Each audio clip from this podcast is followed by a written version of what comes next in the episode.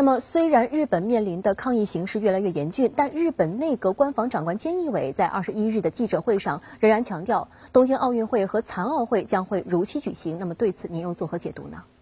因为安倍政府已经基本上是没有退路了，即将举办的这场奥运会，对于他们甚至是整个日本来说，承载了太多体育之外的希望与梦想。其一是，安倍政府想借东京奥运会。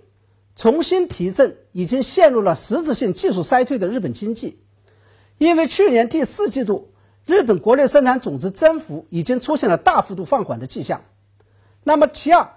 旅游观光业在日本经济中所占的比重已经越来越大。安倍政府想借东京奥运会的机会，让日本的旅游观光产业再上一个新台阶。那么第三，安倍政府想借东京奥运会。进一步向全球展现日本的软实力，让世界进一步认同日本已经是一个正常化的国家，并为接下来的修宪创造一个良好的外围环境。那么第四，安倍个人还想借东京奥运会的机会进一步延续自己的政治生命，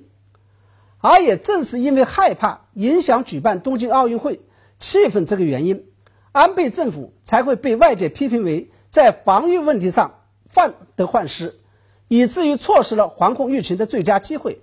而在我看来，对于安倍政府来讲，当前面临的最为紧迫，甚至是压倒一切的任务，其实就是防御抗疫。